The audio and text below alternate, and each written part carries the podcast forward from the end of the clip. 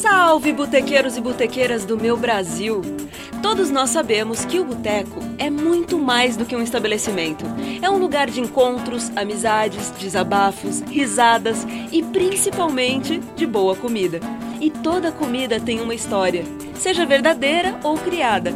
Vamos conhecer aqui a história e receita de alguns dos pratos e petiscos mais queridos dos botecos do Brasil e do mundo. Eu sou Bruna Ximenes e esse é o podcast do Papo de Colher. Me acompanhem também no Instagram, arroba Papo de Colher. Bora botecar?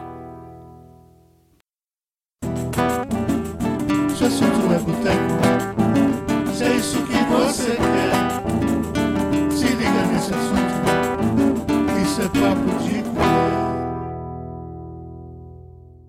Na botecagem de hoje, frango a passarinho. Passarinhos ou franguinhos? Frango a passarinho é a designação de um prato preparado com frango cortado em pedaços pequenos e depois frito. De acordo com José Carlos Machado, gerente do restaurante São Judas Tadeu, em São Bernardo do Campo, São Paulo, que serve esse prato desde 1949, o frango é chamado assim porque é cortado em pequenos pedaços, 22 para ser mais exato. Os pedaços pequenos acabam por assemelhar o frango a um passarinho, daí o nome, afirma Machado. O frango ao alho e óleo, por exemplo, é cortado apenas nas juntas e rende 14 pedaços. Tipicamente nacional, o frango a passarinho é um dos petiscos mais famosos de norte a sul do país. Presente nas mesas de botecos, churrascarias, bares, restaurantes e até pizzarias. Especula-se que ele surgiu na região sudeste, mais precisamente no Rio de Janeiro, na década de 1940. Olha aí! Nove anos depois, o seu Machado estava fazendo já o frango a passarinho no bar dele. Ainda segundo essa versão, ele foi criado justamente para ser apreciado de maneira informal nas mesas de botiquins, para acompanhar o bate-papo com os amigos. Aí falou minha língua, né? Papo de boteco, eu entendo. E mesmo que tenha ganhado a maior fama no Sudeste, ele é encontrado em todo o Brasil. E aí as receitas são super variadas, cada uma com seu toque especial, como o alho tostado e a salsinha, o molho de alho, com um molho tártaro e também com vinagrete. Cada um ressalta o sabor do petisco à sua maneira, mas a essência, os cortes pequenos, devem ser mantidos, né? E como comer esse petisco? Com as mãos ou com o garfo? Bom, cada um come como preferir. Mas eu confesso que com as mãos é muito mais fácil, principalmente por serem pedaços pequenos e com osso. E a verdade é que não importa a forma como saboreamos esse petisco. O brasileiríssimo frango a passarinho é bom de qualquer jeito. O frango a passarinho, aliás, é assunto sério em mesa de bar. E embora na maioria das pesquisas leva a crer que essa receita é nacional, ela também pode ter desembarcado no Brasil com os imigrantes vindos da Itália na primeira metade do século XX. O pollo alla uccellino, ou frango a passarinho em tradução literal, seria a receita mãe do nosso petisco. Como tantas outras heranças das nossas comilanças e nossas adaptações felizes, que seja, agora ele é muito nosso. Para atingir o ponto perfeito, é preciso que o frangueiro tenha a manha.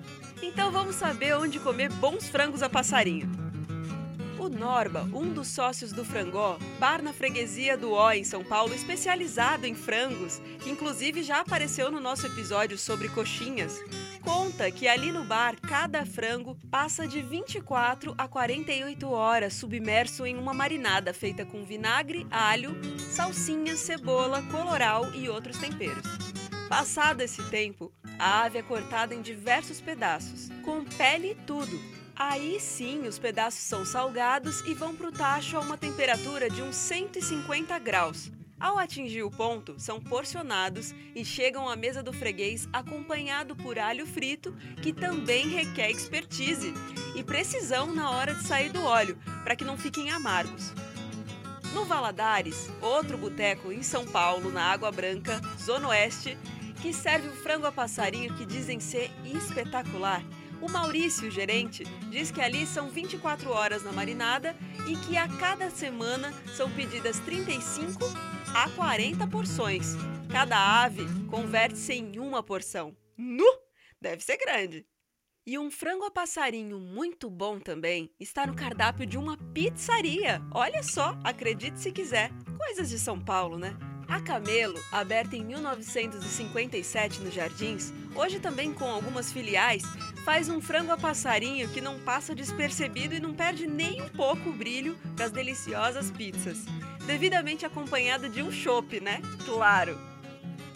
E como eu não achei a receita de nenhum dos três famosos e nenhuma outra super receita conhecida, achei legal deixar algumas dicas de como temperar para você mesmo criar a sua receita famosa de frango a passarinho. Depois não esquece de contar pra gente. Afinal, o segredo todo tá no tempero. Então vamos às dicas. Primeira, como eu disse, o tempo é muito importante. Então sempre lembre-se de deixar pelo menos uma hora marinando. Quanto mais tempo seu frango ficar de molho no tempero, mais gostoso e suculento ele vai ficar. Por isso é legal se programar para fazer essa receita e garantir esses minutos preciosos de descanso na geladeira. Se possível, inclusive de um dia para o outro. Segunda dica: você pode usar outros métodos de preparar o frango a passarinho além de fritar em óleo por imersão. Por exemplo, tenta fazer na air fryer ou até no forno. Terceira dica: dê preferência para os pedaços de frango com menos gordura e pele. Isso pode atrapalhar o preparo, por isso retire com uma faca o excesso. Quarta dica: isso é muito importante em qualquer receita. Use sempre ingredientes frescos. Se você for fritar, use um óleo novo para não pegar gosto de outros alimentos. Quinta dica: conhece o alho frito? Você pode usar para finalizar o frango já frito. Muitas vezes alguns temperos levam alho picado, mas se os dentes de alho não estiverem super pequenos, eles podem queimar e alterar o sabor do frango a passarinho. Por isso, garanta o sabor e frite um pouco do alho antes do preparo do frango. Despeje o alho frito no frango já pronto. Você também pode usar um pouco de salsinha e limão.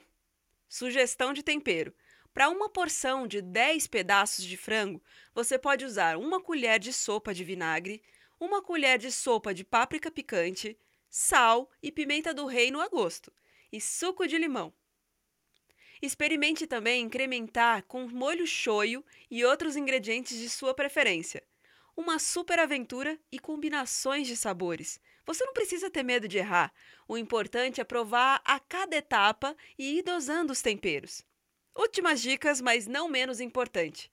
Espere o óleo ficar muito quente para começar a fritura. Depois, abaixe o fogo e deixe o frango fritando por bastante tempo. É a fritura em imersão com fogo brando e mais demorado que vai garantir que ele fique crocante, totalmente frito e sem nenhuma parte crua. Gostou? Então segue aqui e indica para os coleguinhas botequeiros. Afinal, botequeiros que botecam unidos, bons botecadores sempre serão. Ah, e mandem fotos das suas botecagens, porque eu adoro passar vontade. Eu espero vocês nos próximos episódios e também no Instagram, arroba Papo de Colher. Eu agradeço muito a Lopes Calil, que acredita desde sempre aqui no Papo de Colher em qualquer plataforma. E aí, bora botecar? Até mais!